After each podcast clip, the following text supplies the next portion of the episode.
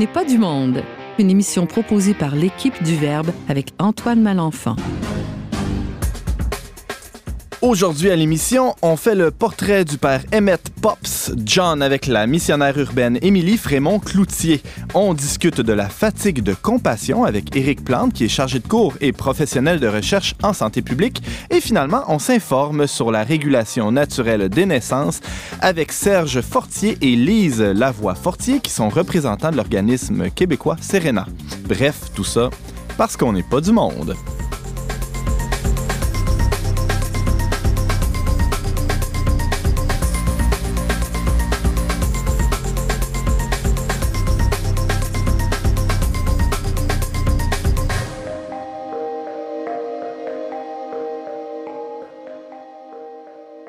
Bonjour à tous et bienvenue à votre magazine culturel catholique. Ici Antoine Malenfant, euh, votre animateur à On n'est pas du monde et aussi rédacteur en chef du magazine Le Verbe. Et euh, j'ai l'honneur, le plaisir de vous accompagner durant la prochaine heure. Et euh, la table est pleine aujourd'hui. C'est rare que c'est aussi plein, aussi rempli, rempli d'abord de, de bonnes sucreries. James, t'as apporté ça de la maison, c'est gentil. Il fait chaud, hein, il fait chaud. Ouais, j'ai apporté ça de la maison. Je remercie ma tante euh, qui m'a dit tu partageras ça. En fait, c'est ma femme ce matin qui m'a dit tu partageras ça avec euh, tes collègues à la radio, mais là, personne n'en mange. Je comprends pas pourquoi. Ah, ben, on, va, on va se gâter là-dedans après l'émission pour se, se, récompenser de ce beau travail. Il y a des, bon, pour les auditeurs, il y a des petits cornets au sucre d'érable, puis toutes sortes de. C'est vrai qu'on fonctionne avec la carotte. Nous autres, on a besoin oui, d'une récompense. Oui, oui, exactement. Donc, euh, vous entendez euh, mon, mon, fidèle compagnon James Langlois à ma droite, mais euh, il y a aussi des, des, nouveaux visages, des nouvelles personnes autour de cette table. Je commencerai peut-être par Émilie Frémont-Cloutier. Bonjour, Émilie. Bonjour. Comment vas-tu? Ah, ça va bien, merci. merci pour l'invitation à l'émission. C'est un honneur pour moi d'être présente aujourd'hui. Ben, on est très heureux de te recevoir. de quoi tu vas nous parler aujourd'hui? Je vais vous parler euh, du père euh, Emmett Jones, en fait, euh, qui est décédé la semaine dernière, donc tu, dans la nuit du 13 janvier au 14 janvier à Montréal. C'est le fondateur de l'organisme Le Bon Dieu dans la rue. Très hâte de t'entendre là-dessus. On a aussi aujourd'hui Éric Plante, qu'on n'a pas vu depuis quelques semaines déjà à On n'est pas du monde. On est très heureux de te recevoir de nouveau. Éric, salut. Salut Antoine. Ton sujet aujourd'hui de chronique? Alors, je vais parler, moi, de quelque chose d'un petit peu euh, peu connu chez les personnes qui font de la relation d'aide comme professionnels cliniciens, mais qui, qui, est une composante de leur métier qui est importante à prendre en considération. C'est euh, deux formes d'épuisement professionnel, euh, la fatigue de compassion et le traumatisme vicariant. Qui n'est pas à confondre avec les acariens. Du tout. OK. OK, aucun rapport. Donc, une chose de clarifier. Très hâte de t'entendre là-dessus aussi, Eric. Et en fin d'émission aussi, on discutera du service Serena pour service de régulation naturelle des naissances avec deux représentants de, de l'organisme, M. Serge Fortier et euh, son épouse, Lise Lavoie-Fortier. Bonjour et bienvenue à l'émission. Bonjour, merci. Salut, Antoine.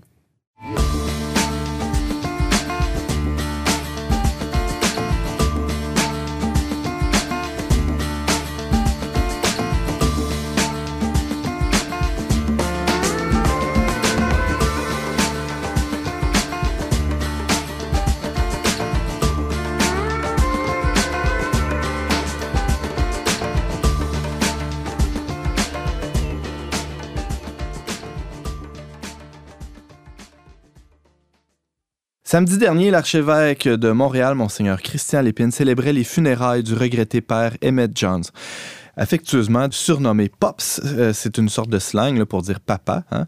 Et euh, donc, le père Pops, hein, assez bien connu du grand public, est décédé le 13 janvier dernier. Il laisse derrière lui tout un héritage. Hein, son exemple de charité, bien sûr, mais aussi l'organisme Dans la rue, qui est au service des jeunes sans-abri. Et euh, cet organisme qui existe depuis déjà une trentaine d'années, depuis 1988. Pour en parler, on a invité Émilie Frémont-Cloutier, qui est intervenante à Mission urbaine dans la région de Québec. Euh, Émilie, avant de nous en dire un peu plus sur le père Pops, peux-tu nous, dire euh, comment son départ te touche, toi, particulièrement? Euh, ben moi, ça me touche, en fait, parce que euh, c'est ça dans... bon, moi, je, suis, je suis devenue... J'ai une formation en travail social, puis c'est vraiment comme une source d'inspiration pour moi, dans le sens que je trouve que c'est quelqu'un qui, qui a su allier beaucoup l'engagement auprès des plus démunis, l'engagement social, puis sa foi, en fait. Donc, de, façon vraiment euh, incarnée. Puis, de façon cohérente. C'était pas deux choses différentes. sa foi d'un côté puis son engagement social de l'autre. C'était tout imbriqué, c'est ça? Oui, c'était tout imbriqué. Puis moi, c'est ça, c'est ce que j'ai toujours recherché, là, je dirais, dans, dans, mon engagement. Là, ben, entre autres c'est pour ça que je suis à Mission Urbaine. Mhm. Alors, euh, bon, Mission Urbaine, on pourra y revenir, peut-être euh, décrire euh, qu'est-ce que c'est, mais d'abord, puisque c'est notre sujet principal de, cette chronique, le, père Pop, c'est quoi son parcours, d'où il vient, comment il en est arrivé à, consacrer pratiquement toute, son, toute sa vie, tout son sacerdoce aussi aux plus démunis? Oui, ben en fait, euh, c'est ça, le père Pops, il a, passé une bonne partie de son, sacerdoce, en fait, une quarantaine d'années euh, en paroisse. Euh, dans le fond, il était à la paroisse de la Chine, entre autres, Pointe-Claire. Bon, c'est quelqu'un qui est né dans une famille irlandaise sur le plateau Mont-Royal en 1928. donc, puis, en fait, à l'âge de 60 ans, il a vécu une grosse dépression, en fait. Euh, puis, euh, c'est dans ce moment-là, je dirais, de, de, ténèbres, vraiment sombre dans sa vie, qu'il euh, a entendu parler d'une personne, d'un gars à Toronto qui, qui sortait, qui sillonnait les rues la nuit avec une roulotte. Puis, c'est vraiment venu le chercher profondément. Il a dit je, dois faire ça. Je dois aller à la rencontre là, des jeunes au centre-ville de Montréal. Et c'est comme ça que sa mission a débuté. Il a fait demander un prêt à la Caisse euh, populaire des jardins de, de 10 000 euh, pour s'acheter une roulotte. Puis euh, il, a, débuté tout seul et il préparait des, hot dogs tout simplement. Puis il les offrait aux jeunes dans la rue. Puis il, offrait dès le départ, je dirais, un accueil inconditionnel, un non-jugement. Puis vite, il a, touché beaucoup de, jeunes dans la rue. Il a vite une réputation.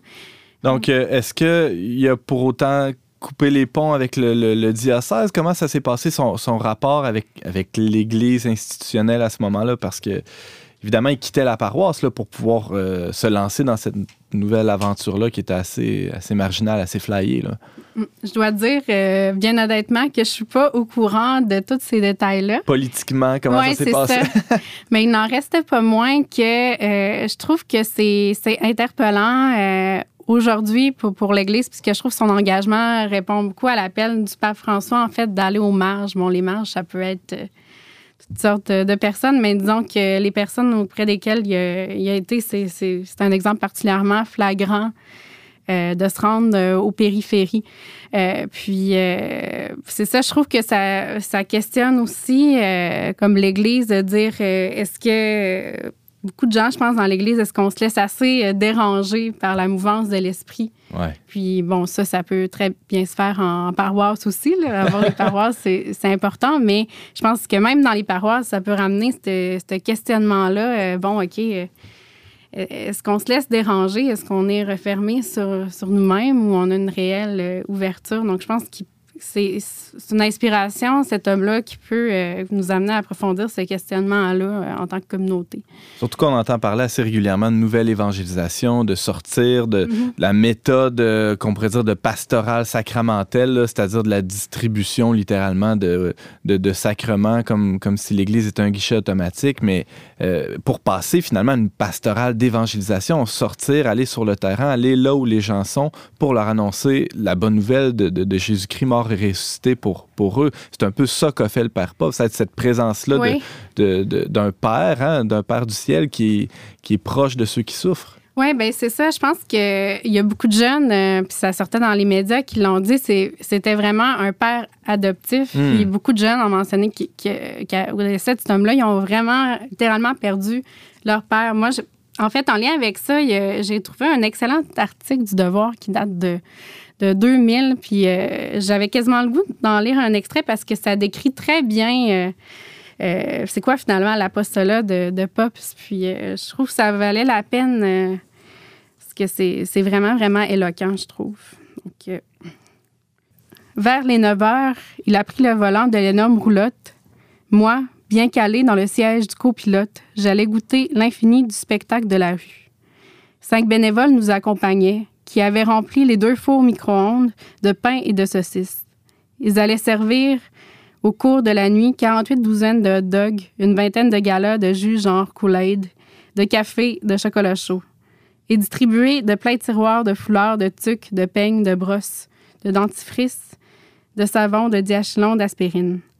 Pour les jeunes de la rue et de la nuit, Pops n'est pas qu'un protecteur et un confident, c'est une véritable pop star. Il les attire, on dirait. Pas plus tard qu'il y a dix jours, je me suis promenée une nuit avec lui dans le bas de la ville. À chaque coin de la rue, même là où j'étais passée cent fois sans les voir, on voyait surgir de partout des petites têtes misérables et affamées, colombes blessées, rapaces faméliques et déplumées, tous tombés ou jetés ou ayant sauté trop tôt hors du nid. C'est comme aller dans le bois en compagnie d'un ornithologue. On voit des oiseaux comme on n'en a jamais vu nulle part. Hmm. Avant la fin de la nuit, on a manqué de tout. À deux, trois reprises, Pop s'est même allé acheter des billets d'autobus et du papier hygiénique, article toujours très en demande à l'avenue Mont-Royal, nous étions rendus, un jeune demande à Pops Moi, Pops, à Noël, pourrais-tu me confesser Faudrait que ça soit juste avant la messe. Parce que c'est ça, chaque année, euh, Pop dit la, messe au centre de jour, là, de dans la rue. Euh, pour que j'ai pas le temps de faire d'autres péchés, parce que je veux communier. Et après, je vais tout repartir à neuf. Les autres autour écoutent en silence, remarquablement respectueux, du grand projet que s'est donné l'un des leurs. Euh, au retour de cette nuit-là, euh, je dis à Pops, mais peut-être qu'ils sont insupportables. Peut-être, mais ça ne change strictement rien. Que ce soit leur faute ou pas, ils se retrouvent dans la rue et ils sont en danger. C'est peut-être ça qu'ils cherchent. Je ne sais pas pourquoi, mais tout au long de cette nuit, je me suis fait l'avocat du diable avec le bon Dieu dans la rue, qui est resté, lui, de fort bonne humeur.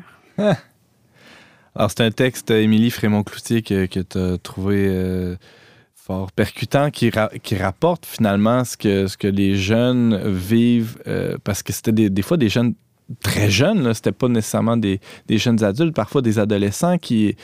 Qui ils parlent d'oisillons échoués hors du nid, presque, ce, texte tiré du devoir. Oui, puis euh, ben ça, c'est dans, dans, les années 2000, mais c'est ça, de plus en plus jeunes, en fait, les jeunes font des fugues. Puis, euh, c'est pour parler des autres services qui se sont développés là, mhm. euh, dans la rue, ça a débuté avec la roulotte.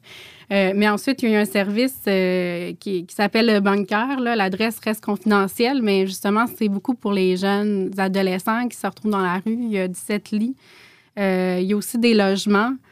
Il y a un centre de jour euh, où c'est ça, les jeunes euh, peuvent amener. Euh, il y a des services de vétérinaires en lien avec l'école de Saint-Hyacinthe pour les chiens, donc une clinique. Des repas chauds, des salles d'or, ou même de l'aide administrative pour les impôts. Donc, c'est intéressant parce que c'est super complet. Ben ouais. James, tu avais une question pour Émilie? Oui, bien, juste avant, on parle de jeunes, mais j'imagine que le père Pops accueillait quand même les autres personnes plus âgées qui venaient le voir. J'imagine qu'il oui, ben c'est ça. Il y avait un, il y avait un je pense, euh, assez large. Là. Euh, c'est ça. Je n'ai pas été témoin euh, pour voir, là, mais je pense que c'est dans ce qu'il est d'avoir un accueil vraiment inconditionnel, large et respectueux de tous. Ben, en fait, ma, ma question de prime abord, c'était, je te dis d'entrée de jeu qui avait été un peu inspiré par l'histoire d'un homme à Toronto qui faisait ça, se promener aussi avec une roulotte. Euh, maintenant, à Québec, il y a aussi une roulotte, je crois, qui, euh, se promène le soir. Est-ce que ça dit quelque chose? Est-ce que ça fait suite, ça, euh, au ben, C'est la roulotte, la marginale. C'est la Saint-Vincent-de-Paul qui a vu ça sur pied. vu que c'est venu après, je présume qu'il y, a une inspiration là, par rapport à Dans la rue.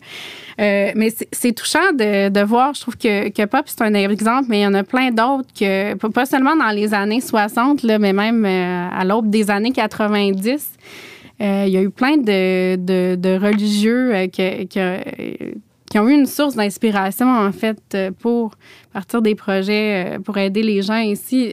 un petit peu après Pop, ici, il y a eu la, Dauphine qui a été fondée par les Jésuites, puis ça répondait à un besoin parce que c'est ça, à Place du Ville, dans les années 90, ça brassait. Beaucoup de jeunes qui vivaient beaucoup de détresse. C'était le début du sida. Donc, il, se voyait comme un besoin criant auquel répondre. Donc, puis d'ailleurs, à Montréal, l'abbé Claude Paradis, dont on a déjà fait le portrait dans le magazine Le Verbe, disait là, dans, tout récemment que ça avait été son mentor, euh, le, père Pops. Donc l'abbé Claude Paradis qui gère l'organisme Notre-Dame de la rue, qui fait sensiblement euh, la même chose, quoi, s'occuper des, gens dans la rue, pauvres. Puis... Ben, c'est ça, je pense que c'est ça, il a vraiment marqué euh, par, son, exemple, son dévouement pour les jeunes partout, partout au Québec. Bon, compris euh, l'abbé Paradis, mais il a été une source d'inspiration vraiment. Euh, euh, je pense que c'est ça, il a, mis sur la map, soit amener plus de reconnaissance sociale large du problème qu'avaient les jeunes dans la rue. si on refait un historique, ça fait quand même, depuis longtemps, avant les années, avant les années 60, c'était les communautés religieuses. Et puis après, après les années 60, il y a eu, des, il y a eu le début d'approche de proximité, de travail de rue. Donc, je dirais que, que, ça existait, mais je pense que puis surtout euh, au tournant des années 90, où je disais ça, il y avait une nouvelle problématique grave avec euh, les drogues, le sida, il y, a vraiment euh, élargi la reconnaissance sociale de, de cette problématique-là, je pense. Éric, tu avais une question pour Émilie? En fait, je voulais juste savoir les, les, principaux collaborateurs qui se sont greffés à lui au fil des années, parce que j'ai déjà vu un reportage à la télévision, on parlait d'une infirmière de rue qui souvent collaboré avec lui. Moi, j'avais vu ça, ce reportage-là, dans les années, disons, 2008-2009, là. Euh, mhm. mais euh, c'est pas un portrait exhaustif, là, mais j'étais intéressé à savoir un peu les principaux collaborateurs. Oui, parce qu'il y a un centre de jour, il y a la roulotte qui roule, il y a le, bunker, euh, tout, tout, ça, il y, a, du monde qui travaille. Oui, oui, c'est ça. Ben, maintenant, dans la rue en tant que telle, c'est 65 employés et, 100 bénévoles. Donc, c'est vraiment une grosse équipe. mais à Montréal, comme à Québec d'ailleurs, il y a une table de concertation en itinérance. donc, c'est ça, des, des gens qui, qui, se rencontrent pour travailler ensemble par rapport la problématique de, de l'itinérance jeunesse, mais aussi euh, en général.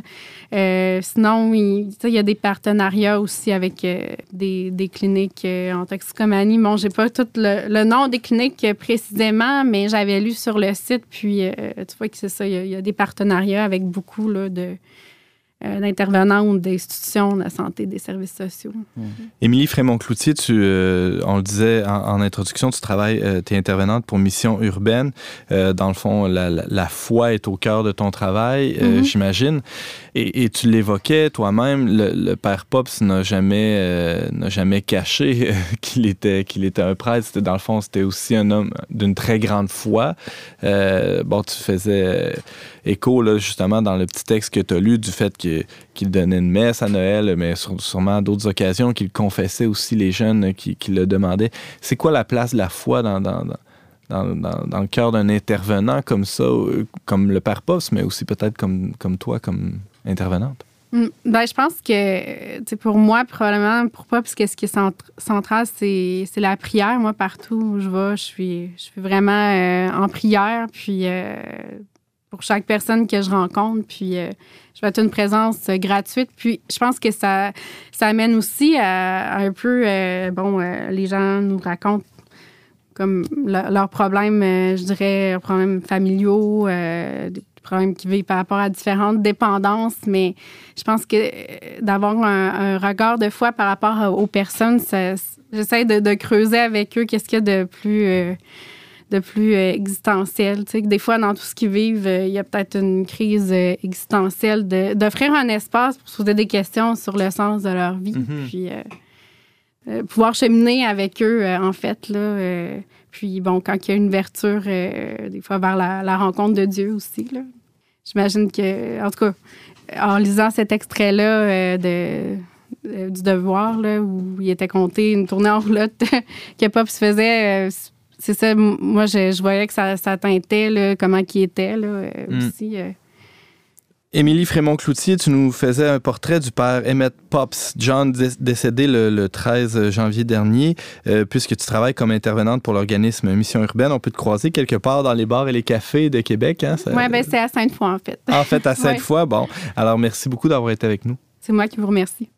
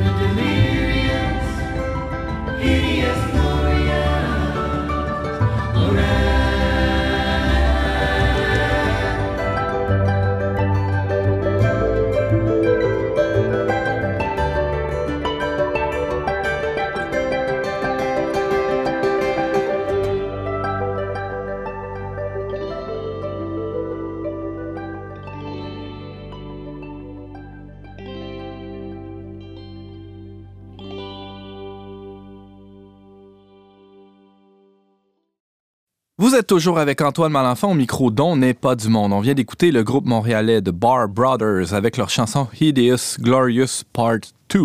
C'est tiré de leur tout récent album Queens of the Breakers. Le 31 octobre dernier, une étude menée par l'Association des proches aidants de la capitale nationale publiait les résultats d'un sondage assez étonnant. Un proche aidant, et c'est ce que ça disait, un proche aidant sur deux se dit épuisé physiquement et psychologiquement. Évidemment, c'est un cri d'alarme, hein, euh, mais qui euh, concerne aussi les gens en relation d'aide dans un cadre professionnel. Éric Plante, qu'on invite euh, ben, de temps en temps à l'émission ici, euh, qui est chercheur et euh, enseignant en santé publique à Québec, cet épuisement porte le nom de traumatisme vicariant ou de, de fatigue de compassion. C'est bien ça? Oui, c'est bien ça. Est-ce qu'il y a une différence entre les deux? Oui. Parle-nous En fait- de ça. En fait, ce qu'ils ont en commun, c'est que de, ce sont deux stress traumatiques secondaires. C'est-à-dire que la personne est exposée au, au traumatisme ou à la grande souffrance de quelqu'un d'autre. OK. Et elle développe soit l'un ou soit l'autre. Mais les définitions sont pas étanches. Puis pour nous aider, je partirais de quelque chose de plus connu par les gens en général, le burn-out. Ouais. Bon, le burn-out, c'est un déséquilibre entre les exigences du travail et les capacités de la personne à rencontrer ces exigences-là. Quand l'écart est trop grand, euh, ben, on tombe dans la détresse, le stress négatif. Mais quand il est rapproché, il n'y a pas de burn-out parce que là, la personne vit quelque chose de motivant. Et si c'est une équipe, euh, quelque chose de mobilisant, c'est-à-dire le stress, le stress positif. Mais quand on est dans la détresse et que c'est lié à notre travail, à la charge de travail ou à la définition des rôles, euh, aux objectifs du travail, puis qu'on n'arrive pas à rencontrer les exigences du travail, euh, ben là, on est dans l'épuisement psychologique au travail. Ça, Mhm. c'est le burn-out. Ouais. Il peut avoir des causes personnelles, euh, troubles de l'humeur, euh, caractéristiques personnelles, euh, euh, des gens qui ont des antécédents par rapport à la dépression ou qui vivent une dépression. Donc, toutes ces choses-là peuvent entrer en ligne de compte dans le burn-out. Ouais. Dans le cas qui nous occupe, pour les deux phénomènes dont on parle, fatigue de compassion et traumatisme vicariant, on parle plutôt d'un phénomène qui touche des gens en relation d'aide avec des gens en situation de détresse. Donc, euh, qui ont subi une agression sexuelle, qui ont été victimes de violences conjugales, qui, ont, euh, qui sont des traumatisés de la guerre. Ah oui? Donc, euh, des gens aussi qui sont dans une situation de phase terminale pour une maladie, des, des mourants. Ouais. Donc, des gens qui vivent euh, un, un traumatisme. Et là, le professionnel est exposé à ce traumatisme-là. Il peut vivre deux choses. La première, le traumatisme vicariant, c'est que la personne, a- en en étant exposée de façon répétée euh, au traumatisme de l'autre, finit par en ressentir les séquelles et euh, remet en question, je dirais, ses croyances par rapport au sens de son travail, à sa pertinence, puis à l'efficacité de ses interventions. Oui, James. Ben, De, de manière un peu euh, caricaturale, on dit souvent, par exemple, euh, les psychologues ont aussi besoin de psychologues à force d'être dans les problèmes des oui, autres. puis les travailleurs sociaux ont besoin ça. de travailleurs sociaux, puis on pourrait euh, continuer comme ça la liste. Oui, oui, Ah c'est ouais. tout à fait vrai. Et ça touche effectivement. euh, moi, je veux parler, en fait, aujourd'hui, là, on a fait un peu une distinction de base, Ouais. non étanche. Si on regarde un peu les causes, ben, il y a des causes à la fois personnelles et organisationnelles. Dans les causes personnelles, évidemment, il y a les, le perfectionnisme. Une personne qui a une personnalité perfectionniste Évidemment, il est plus à risque. risque plus de ouais. tomber dans le sy- syndrome du sauveur Hmm. dans la relation d'aide. Ça, c'est un danger. Un autre élément, euh, c'est aussi les antécédents, comme je disais tantôt. euh, le burn-out dont on a parlé tantôt, si quelqu'un en a fait un avant de vivre un stress traumatique secondaire, il est plus à risque de vivre un stress euh, traumatique secondaire. Le burn-out peut aussi être une conséquence d'un de ces deux phénomènes-là. Donc, il peut être avant Ouais. ou après. OK. Ça, c'est une autre affaire qu'on peut situer. Euh, des éléments au plan, euh, je dirais, euh, je, vais, je vais aller un peu dans mes notes parce que c'est une vraie liste d'épicerie, les, les éléments qui euh, entrent en ligne de compte. Euh, Donc, si je comprends bien, le, le, le burn-out, c'est vraiment une situation d'épuisement professionnel. D'ailleurs, on dit en français le burn-out, épuisement, on l'appelle épuisement professionnel. Est-ce que euh, c'est un, un, syndrome plus général de quelqu'un au travail, alors que là, ces deux traumatismes dont tu parles... C'est-à-dire que c'est le, ce dont on parle aujourd'hui, contrairement à l'autre qui est, plus général. Ça s'applique vraiment à des gens qui interviennent auprès en de relation d'aide et qui sont indirectement exposés d'une façon qui les ébranle là, à du matériel traumatique, à du contenu traumatique, à une souffrance qui est tellement grande qu'elle finit par les, avoir un impact sur eux, puis même à créer une fissure dans leur mécanisme d'adaptation. Alors, les gens sont comme plus capables de composer avec euh, la souffrance des, des, personnes qui sont en train d'aider. Hmm. Et là, tu allais nous parler des facteurs de risque ou des éléments là, qui, Oui, je vais aller assez vite là-dedans. Par exemple, au plan personnel, ça peut être quelqu'un qui a de la difficulté à se donner des limites réalistes dans ses objectifs professionnels. Ça peut être quelqu'un aussi qui... Euh, euh, se repose pas suffisamment en dehors de son travail, qui va pas chercher au plan personnel des moyens de, je dirais, d'harmoniser euh, sa vie au travail et hors travail. Euh, mais au plan organisationnel, ça peut être aussi un problème dans le manque de supervision après chaque intervention. Ça peut être aussi un manque de soutien par des formations professionnelles qui permettent à la personne de se garder à jour, de connaître le phénomène, hmm. puis de comprendre comment euh, le réduire. Parce qu'on peut jamais totalement l'éliminer. C'est un risque inhérent à des professions en relation d'aide et pas uniquement pour les travailleurs sociaux et les psychologues mais aussi pour des, je dirais, des psychiatres, des urgentologues, des euh, infirmières en nursing psychiatrique. Donc, des gens qui sont tous en contact avec euh, euh, des éléments euh, souffrants, mais qui ont de la difficulté à composer. La surcharge de travail, c'est-à-dire la complexité du travail et la surquantité de travail aussi. parce Quand vous voyez 14 personnes dans une journée, puis que c'est tout des cas lourds, le risque est encore plus élevé. Évidemment. Et évidemment, vous allez me dire quelqu'un qui, après, je sais pas, 10, 15 ans, finit par quitter le secteur public ou parapublic pour dire je vais, je vais m'ouvrir mon bureau, un cabinet, je vais aller dans le privé, je vais pouvoir gérer mon nombre de personnes. Puis ça, ça, peut être une façon de contrer un peu le phénomène en agissant sur l'organisation du travail. Mm. Harmoniser la vie on travaille avec la vie au travail en ayant des, du temps de loisir, des, du temps de qualité avec la famille. C'est tous des facteurs de protection contre ce problème-là. Euh, un élément important au travail aussi qui peut euh, être difficile, c'est le type de clientèle. Par exemple, quelqu'un qui est devenu un expert pour voir des clients violents ou hmm. des clients qui ont fait des agressions sexuelles ou des pédophiles.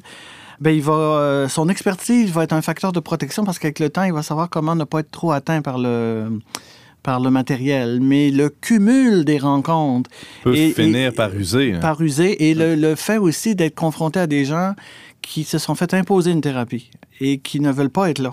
Par la cour, peut-être. Par, la cour, c'est ça, par, par voie légale, ou qui se mm-hmm. font aussi... Euh, qui se font imposer non seulement en thérapie, mais qui sont agressifs avec le thérapeute, puis qui même des fois euh, la, famille de la personne qui est aidée, parce que des fois, les, thérapeutes vont chez les gens, euh, peut être agressé par la famille aussi. Donc, mm. C'est tous des facteurs qui, qui viennent jouer. Est-ce qu'on peut euh, mesurer l'ampleur de, de, ce phénomène-là? Est-ce qu'on a des, des données? Euh, ça fait plus de 25 ans que le phénomène est étudié, mais au Québec, on a très peu d'études. Les études qu'on a sont limitées aux travailleurs sociaux et aux psychologues en dehors des mhm. grands centres urbains, donc en région et euh, dans des, dans des MRC, dans les municipalités régionales de comté. On n'a pas beaucoup de données statistiques, je dirais, à jour. C'est ça qui est le, problème. Puis pendant des années, surtout au milieu des années 2000, puis début des années 2010, la dernière décennie, on était beaucoup, euh, ben, la, décennie présente qui n'est pas finie, c'est-à-dire euh, on a beaucoup eu des une confusion dans les termes. Les gens pensaient que les deux termes étaient synonymes. La fatigue de compassion, dans le fond, c'est quand, en plus d'avoir de, de, la difficulté à, intégrer le matériel traumatique de l'autre, on s'épuise à l'aider. C'est là la différence avec le traumatisme vicariant. Le traumatisme vicariant, c'est plus une remise en question de tes croyances. Pourquoi je fais ce travail-là? Est-ce que je continue? Est-ce que ça vaut la peine? Euh, tandis que la, fatigue de compassion est plus euh, un épuisement psychologique puis même psychosomatique qui fait que la personne n'est plus capable de continuer On à dire que le traumatisme vicarien est un, est un, événement plus ponctuel en quelque sorte, alors que la fatigue de compassion, c'est... Euh, c'est-à-dire que la, deuxième est, est, souvent une conséquence du premier, du traumatisme. Mm-hmm. Mais les deux peuvent exister aussi indépendamment. Par exemple, quelqu'un peut vivre le traumatisme, mais avoir assez de vigilance avec lui-même puis son entourage professionnel pour dire sombrer oh, dans une fatigue de arrête, ne continue pas. Donc, trois éléments qui peuvent vraiment aider au plan organisationnel, c'est la qualité des supervisions après des interventions très lourdes, La gestion de la charge, c'est-à-dire de ne pas avoir toutes nos interventions lourdes dans la même journée. Euh, puis, puis, même dans la même semaine, des étalés, c'est-à-dire ne pas avoir toutes les cas lourds euh, ramassés dans le même nombre d'heures de travail. Mm-hmm. L'autre chose importante au niveau de la formation, c'est que la formation le, professionnel gagne à aller en chercher lui-même pour répondre à ses propres besoins. L'employeur, c'est bon qu'il en offre aussi, mais l'ordre professionnel a aussi une responsabilité de sensibiliser et les employeurs et les professionnels. Pourquoi? Parce qu'il n'est pas là, l'ordre, juste pour protéger le public. Il est là aussi pour assurer une qualité dans les, dans les interventions. Évidemment, et ça protège en même ben temps les clients, ça. Évidemment. c'est important. Mais euh, Vas-y, Émilie, tu as une question? Bien, c'est ça, en fait. Euh, je pense que la surcharge de travail, euh, c'est comme un problème qui est vraiment euh, d'actualité. Puis les deux problèmes que tu nommes, le burn-out puis le traumatisme vicarien, je pense que c'est c'est une des causes principales pourquoi ça survient en ce moment parce que, en tout cas, moi, je pense que dans, de plus en plus de milieux, euh, les, intervenants, les personnes, même s'ils voudraient avoir le, choix de répartir leur surcharge de travail, les colos, en fait, et, ils sont tellement demandés euh, de, prendre encore plus de dossiers, encore plus de dossiers difficiles que ça les dépasse. Là. Moi, je pense qu'il y a un. On est rendu à ce qu'il y a un, sérieux problème de société là-dedans qui dépasse les individus. Ben, oui, oui c'est pour ça que les aspects organisationnels sont si importants. Ben ça questionne beaucoup les employeurs sur le fait de vouloir trop euh, rentrer euh, une quantité et une qualité d'intervention dans des limites budgétaires. En ce sens qu'il y a une question, il y a une gestion. L'enjeu central de tout ça, c'est la gestion des listes d'attente, puis de la, je dirais, du, du, du poids de chaque corps qui est à réorganiser, quitte à euh, dire au public, pour, par souci de transparence puis d'honnêteté, de, de, limiter le nombre de services offerts plutôt que de... de, Donner l'impression que c'est un bar ouvert alors que finalement ceux qui écopent, ce sont les intervenants en bout de ligne. Oui, puis le public aussi, parce que le, public, les familles aussi, des gens qui... Euh, qui sont dans l'illusion, qui, vont avoir des services. Oui, oui, oui. Alors, euh, tu nous parles de, traumatisme vicariant et de, fatigue de, compassion, Éric Plante. Euh, c'est quoi les. Tu l'as évoqué un peu plus tôt, euh, il y a quelques emplois là, qui sont plus à risque, mais. peut-être là, les, En fait, ça a été documenté. On n'a pas encore une liste exhaustive de tous les emplois à risque, mais on veut faire des recherches dans les prochaines années sur des emplois où on soupçonne que c'est très présent. Par exemple, l'aumônier militaire. Hmm. C'est quelqu'un qui souvent reçoit, euh, en particulier quand il y a des missions, des retours de mission, euh, des, vétérans, des vétérans qui arrivent de zones de combat puis qui ont vécu des choses épouvantables. Alors, cet aumônier militaire-là est une personne particulièrement à risque pour les deux, pour le, le traumatisme vicariant et la fatigue de compassion les gens qui donnent des soins euh, d'accompagnement aux mourants en milieu palliatif et qui se spécialiseraient beaucoup là-dedans, qui feraient ça peut-être, c'est rare qu'on fasse ça à temps plein, mais qui en font, beaucoup, beaucoup, d'heures. C'est très Des fois la nuit aussi. Il y a aussi un problème particulier avec des gens à risque, c'est-à-dire psychologues, travailleurs sociaux et psychiatres qui sont dans des services soit communautaires ou publics où on a un nombre de rencontres, vous savez, les gens de rencontres, 8 à 10 rencontres, pas de suivi après. Alors là, tu vois pas les résultats de ton intervention. Et, quand, et ça, ça, rend aussi les, les, professionnels de la relation d'aide à risque. Il y a une frustration. Il y a une frustration de ne pas savoir est-ce que j'ai vraiment aidé la personne parce que je peux pas aller plus loin que 8 ou 10 que je suis en train de pelleter euh, ou de... de, de, Est-ce que je fais ça pour rien? Oui, c'est ça. Donc, il y a, hmm. donc, vous voyez, la question de la perte de sens est, est importante dans les deux euh, phénomènes le contact avec le traumatisme, quand ça réveille d'anciennes blessures, parce que des fois, ça peut raviver chez quelqu'un une condition personnelle fragilisante. Ben, c'est bien connu aussi, il y a beaucoup d'intervenants en relation d'aide qui se sont lancés dans des carrières dans, dans, dans, ce milieu-là parce qu'ils ont vécu des situations personnelles, ils ont envie d'aider à leur tour. Ou... Mais ils sont plus à risque. Ben, c'est ça. À cause qu'ils ont déjà euh, vécu un traumatisme. Oui, James. Est-ce que euh, tu penses que ça se voit chez les prêtres? Justement, euh, mm. c'est un autre euh, secteur où il serait très intéressant d'investiguer. Et c'est embêtant de blâmer les causes organisationnelles.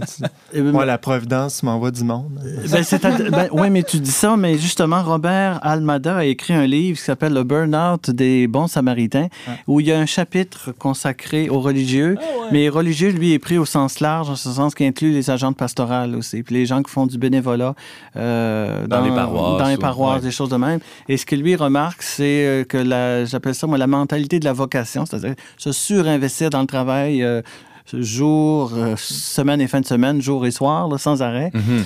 est une particularité forte chez les religieux en particulier, mais chez les agents pastorales et, et- et les, et les- et les intervenants du monde diocésain. Euh, la question de la providence est souvent, est souvent amenée comme une blague, mais comme une excuse pour dire aussi c'est Dieu qui m'envoie euh, cette demande-là, je peux pas refuser. Alors cette incapacité-là à refuser fait euh, des fois euh, sombrer des gens dans le- dans un perfectionnisme qui les mène au syndrome du sauveur, syndrome du sauveur qui nous mène à un de ces deux phénomènes-là. Ouais, ouais, ouais. Alors, vous voyez, traumatisme vicariant, fatigue de compassion. Donc oui, ça serait des gens très intéressants euh, à étudier puis à investiguer, euh, en particulier avec le vieillissement de ces professionnels-là puis le nombre de plus en plus réduit de gens dans le domaine euh, Qui peuvent fournir euh, des- services. ouais. puis, puis qui peuvent fournir des services. Euh, Eric, rapidement en 30 secondes, malheureusement, ça va très vite. Oui. Euh, quelques pistes de solutions par rapport à- au traumatisme vicariant et à la fatigue Bon, l'hygiène de vie en, en est une au plan personnel. Au Oui. plan professionnel, c'est la qualité des formations, la qualité des supervisions et euh, des supervisions d'intervention. Oui. Puis une organisation du travail qui donne de la souplesse à l'intervenant au niveau de son horaire, de ses vacances et de ses congés. Et finalement, euh, aussi euh, des aires de repos pour ventiler quand quelqu'un a, a- a travaillé sur un cas lourd. Ça, c'est toutes des affaires au plan organisationnel qui sont importantes. Plus largement, il y a un questionnement de société au niveau des employeurs et de l'ordre professionnel pour que le partage des formations à jour sur le phénomène ne, ne repose pas seulement sur l'individu, sur le professionnel. C'est bon qu'il lui aille chercher des choses, mais l'ordre professionnel a quelque chose à faire Mm. parce que les employeurs ont les mains de plus en plus liées avec les coupures budgétaires pour offrir de la formation. Et je terminerai en disant aussi que euh, les, euh, le- la réputation liée à la, à la profession, avoir une bonne ré- réputation, puis un ordre professionnel qui valorise les côtés positifs de la profession de travail en relation d'aide pour travailleurs sociaux, psychologues, psychiatres et tout ce monde-là, Ouais.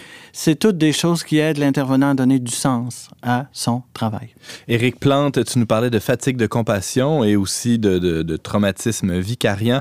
Euh, ça concerne les personnes, évidemment, en relation d'aide, on l'a mentionné, dans un cadre professionnel. Rappelons que tu es chargé de cours et professionnel de recherche en santé publique, donc euh, tu sais de quoi tu parles quand tu nous racontes ça. Tu donneras une session, euh, d'ailleurs, le 14 avril prochain, dans le cadre de la formation des disciples missionnaires sur la reconnaissance de la dignité de la personne et le sens chrétien du travail. Ça va être passionnant. Pour Mm. plus d'infos, on invite les auditeurs à visiter euh, www.je suis une mission tout d'un bout.org. Merci Eric. Bienvenue. Alors on recommence, mais tu ne reconnais plus mes mains. Pourtant ce sont les mêmes qui t'ont quitté. J'ai soufflé les poussières, séché toutes les larmes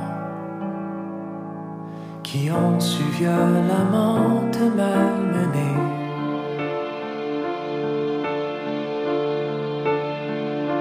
Alors on recommence, mais tu ne te souviens plus comment aimer.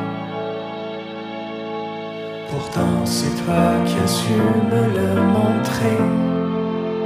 Alors j'ai aimé, oui un peu en retard.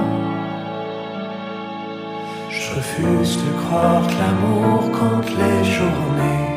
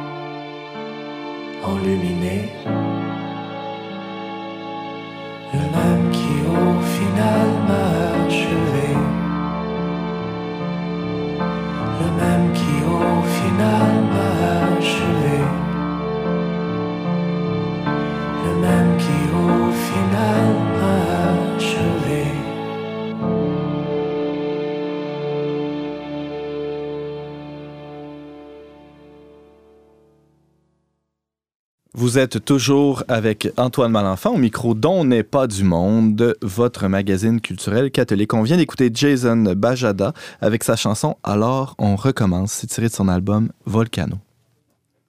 Le magazine Le Verbe lançait cet hiver un dossier spécial sur l'amour, sur la liberté, sur euh, évidemment la liberté dans l'amour. Euh, il y était aussi question euh, de ben, évidemment de la sexualité, hein, de comment ça se passe sous la couette. Il y a eu des textes, entre autres, d'Anne-Sophie Richard, euh, sur la chasteté de Simon-Pierre Lessard, sur l'amour, euh, sur toutes sortes de, formes d'amour, comment ça peut être vécu aussi en lien avec la spiritualité. Euh, Pour faire une espèce de complément, on pourrait dire, à, ce dossier sur l'amour, on a eu l'idée d'inviter à On n'est pas du monde des, des représentants d'un organisme qui est...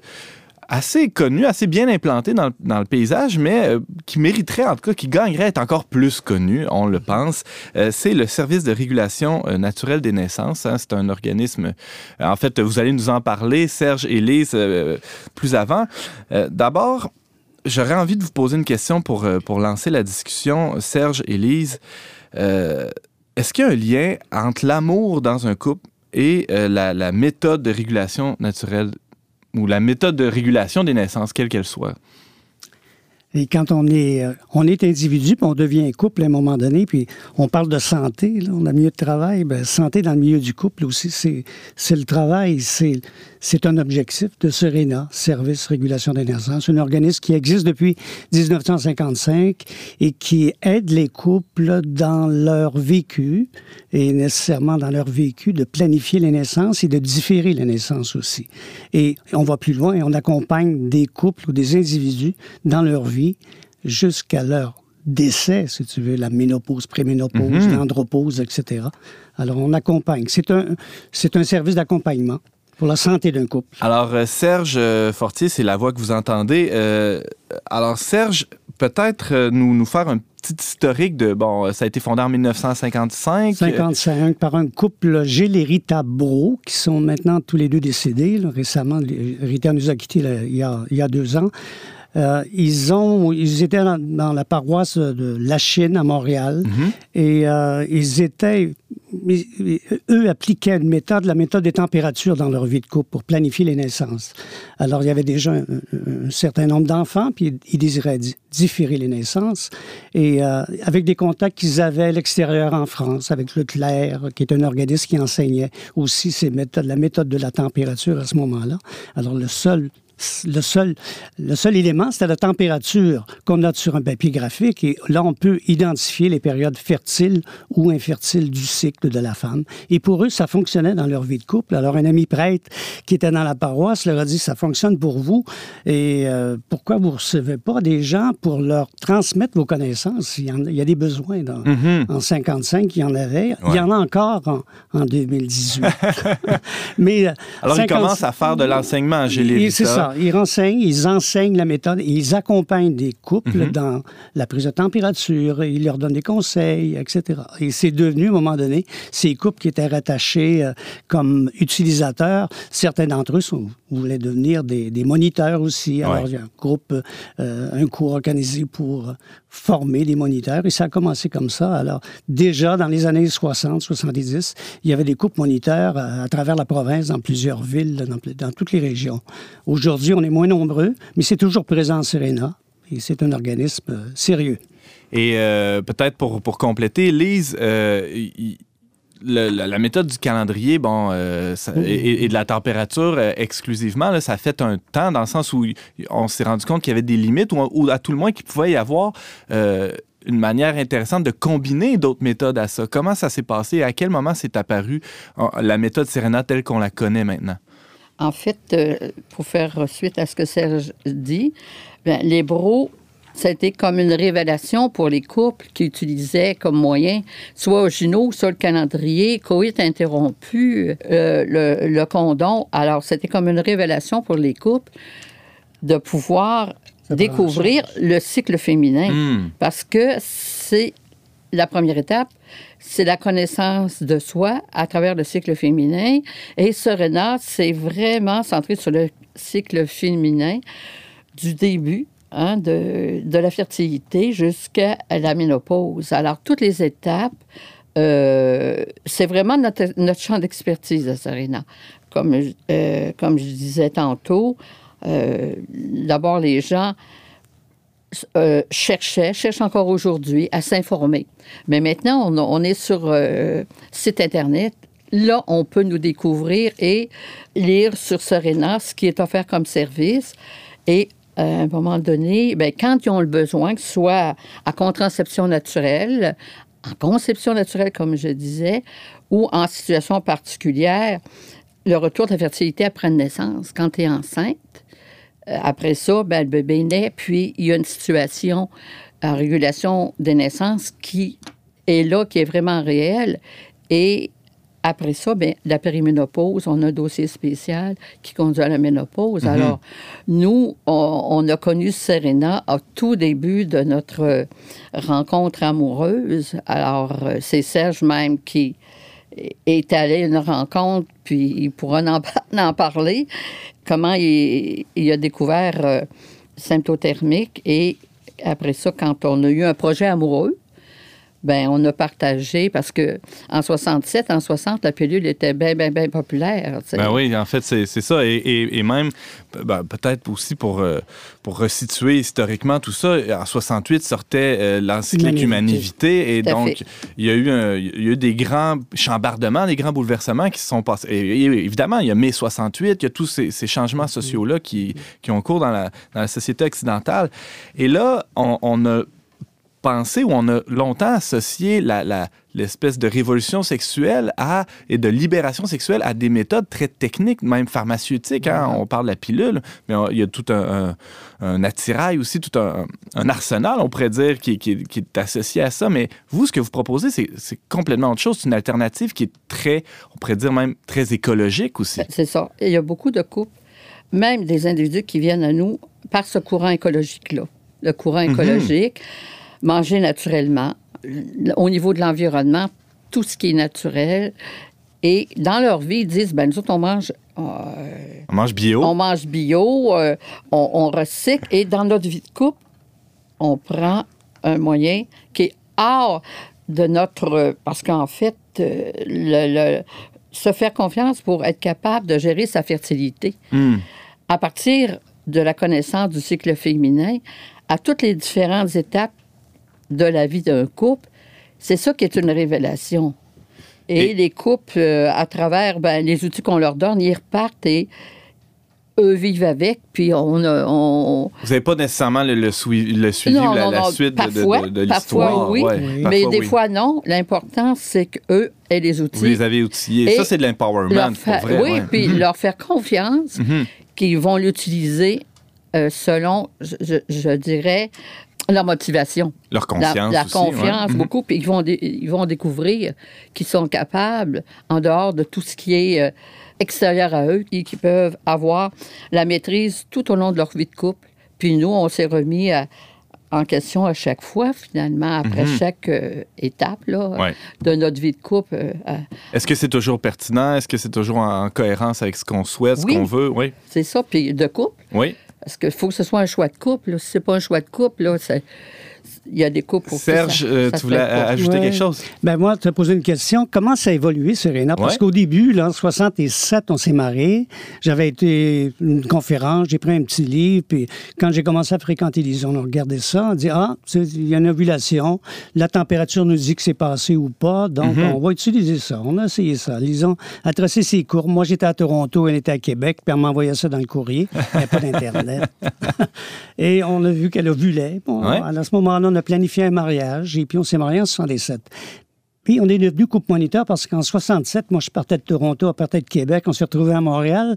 Et Serena, leur siège social était à Montréal. Hmm. Alors, on est allé à un enseignement, à l'hôpital Notre-Dame, une immense, euh, euh, immense salle. là. Et euh, il y avait des couples qui écoutaient l'enseignement de la méthode syntothermique. On avait déjà de l'avance, on avait nos graphiques. Hmm. Après la rencontre, on s'est euh, adressé à la, la personne à, à la réception. On lui dit, on, on aimerait ça. Est-ce qu'on peut être moniteur? Parce qu'on avait les caractéristiques pour l'être peut-être. Oui, vous êtes aspirant. Vous pouvez venir la semaine prochaine. On a justement un cours qui a commencé. On est devenu couple moniteur gradué en 68. Patenté. Et- oui, patenté au full. Et on vit avec la méthode à ce moment-là. Mais si tu regardes comment, comment la méthode a évolué, tu as posé ça tantôt comme question. En 68, c'était principalement la température qui était l'outil principal euh, à Qu'est-ce qui s'est greffé à ça? là? Il s'est greffé à ça euh, les, les avancées dans la recherche sur l'adlaire cervicale. Mhm. Alors, les pertes vaginales durant le cycle d'une femme. Et ces pertes-là, on s'est aperçu, les chercheurs, que ça pouvait changer d'aspect, ça pouvait donner une, euh, des, euh, ça pouvait être interprété de façon à ce que l'apparition de l'adlaire t'indique que l'ovulation se prépare. La température va te dire C'est a posteriori ou en quelque sorte. oui, là, alors tu, ouais. tu suis. C'est une carte, c'est une carte routière que Ouais. tu as. C'est c'est comme une carte routière ton graphique thermique comme couple et ton graphique aussi de symptômes. Alors l'Adler est un il y a une méthode d'ailleurs qui s'appelle la méthode Billings. Et les avancées de cette méthode-là, les recherches, ben, ils ont été intégrées dans, dans, dans la méthode symptothermique. C'est un symptôme.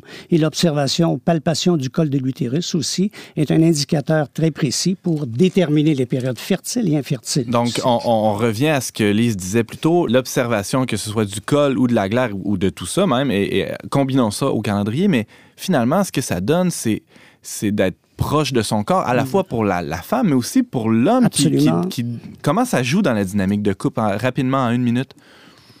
Ça donne l'heure juste. Ah oui? Ça, moi, comme gars, euh, avec Lison, euh, ça me- je reste en contact. C'est pas le choix. Là. Je suis en contact. Je, je suis pas là à dire bon, es-tu correct aujourd'hui? Est-ce que c'est le temps d'avoir une relation non non fécondante? Je le sais qu'elle est en période. C'est un outil qu'on utilise tous les deux. Moi, je peux tracer des courbes, je tracer des courbes thermiques ou l'encourager à observer ses symptômes. Si elle n'aime pas bien ben ça, regarder ça de l'air régulièrement, ben, sur l'heure du lunch, j'y téléphone, Hey, as-tu regardé ta de l'air? Non, t'as pas regardé? Ben, je t'attends. Voir le regarder. Donc, je note des choses. C'est une dynamique de couple. là. Faut... La femme seule peut aussi faire ça, là, observer son cycle. Mais en couple, c'est ce qui se passe. C'est la, c'est la partie euh, de travail que j'ai à faire aussi. James? J'imagine que pour l'homme aussi, ça demande une maîtrise de, de lui-même parce que il y a nécessairement, Des si on veut des relations, d'abstinence, ouais, hein. exactement, si on veut que ça soit des relations non fertiles, ben ça demande qu'à un moment donné, l'homme dise, ben, non, aujourd'hui, non, donc on passe, puis euh, Des relations non fertiles, c'est c'est négatif, des relations. Des relations, ils sont toujours fertiles, les relations. Hmm. C'est- donne, reçoit, donne, reçoit. C'est c'est ça la santé. ouais, c'est vrai, c'est fertile euh, au point de vue spirituel Oui, ou oui. psychologique Oui, pour le couple, même s'il n'y a pas évidemment de fertilité au sens physique du terme. Oui, parce que la nature nous a bâtis comme ça. C'est que pour que le mâle soit attiré vis-à-vis la femme, bon, il se passe quoi? Il faut qu'elle soit plus jolie, il faut qu'elle soit attirante, il faut qu'elle ait le goût. Puis ça, dans son cycle, au moment de l'ovulation, tout est là en place. Alors là, ses, ses yeux sont plus brillants. ce sont- elle- elle Sa sent- peau est plus douce. Sa peau Oui, est plus douce, ses cheveux sont soyeux, toutes sortes de choses pour nous attirer. Et on peut pas, on succombe. Mais vivre avec ça, c'est pas une contrainte. Alors, c'est un plaisir à les voir aussi, parce qu'on sait que après ça, il va y avoir une période infertile. là. Et pendant ce moment-là, si on désire un enfant, ben on sait quoi faire aussi. Ah oui, hein. évidemment. Tu connais ça, toi? Oui, oui, j'en ai quelques-uns, là, d'ailleurs, euh, à la maison. Voilà. Euh, Mais Antoine, tu, parles, tu disais, euh, j'entendais, euh, abstinence. On va parler davantage de continence. hum, Parce que cette période-là, euh, qui est ovulatoire, euh, la période ovulatoire, ben, si je suis en recherche de grossesse, ben, c'est la période où il faut s'activer. Si je suis en régulation de la naissance, ben, je dois dé- développer un langage amoureux qui est autre que la, la pénétration, que juste axé sur la génitalité, mais découvrir tout, tout le sens de la tendresse, de, de- de découvrir l'autre dans, euh, dans son entièreté, là, dans sa personne, dans toute sa personne. Alors, c'est pour ça que je disais, ben, c'est une bonne nuance que vous Ouais, apportez. une Ouais, nuance est- est essentielle. Puis, absolument. quand euh, on- on- c'est encore ça aujourd'hui parce que s'aimer d'abord, puis découvrir le sexe après, mais dans le respect. Alors, respect de soi d'abord, hein, respe- respecter l'autre, et euh, ça, ça peut nous conduire à se poser des questions. Ben, est-ce que je sais si j'ovule comme femme? Je ne sais pas. Ben, comment je fais pour le découvrir le au point de départ? Mhm. Alors, le cycle féminin va nous faire découvrir euh, ben, est-ce que, est-ce que j'ovule? Est-ce que, en traçant la température, est-ce que j'ai des basses et des hautes températures?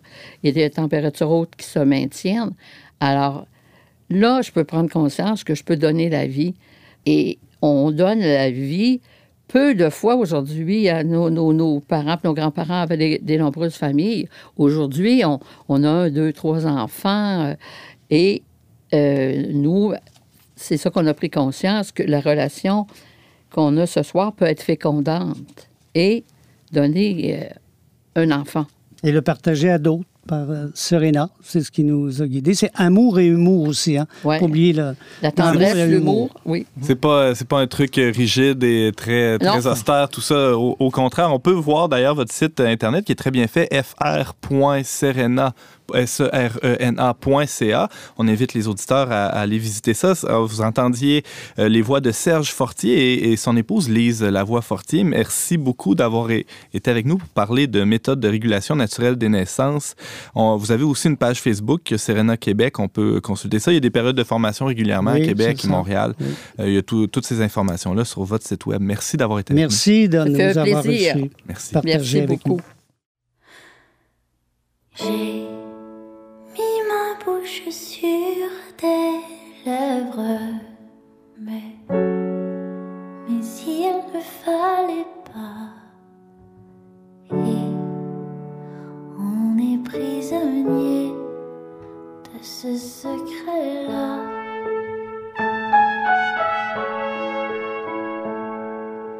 J'ai mis mes mains dans ton chandail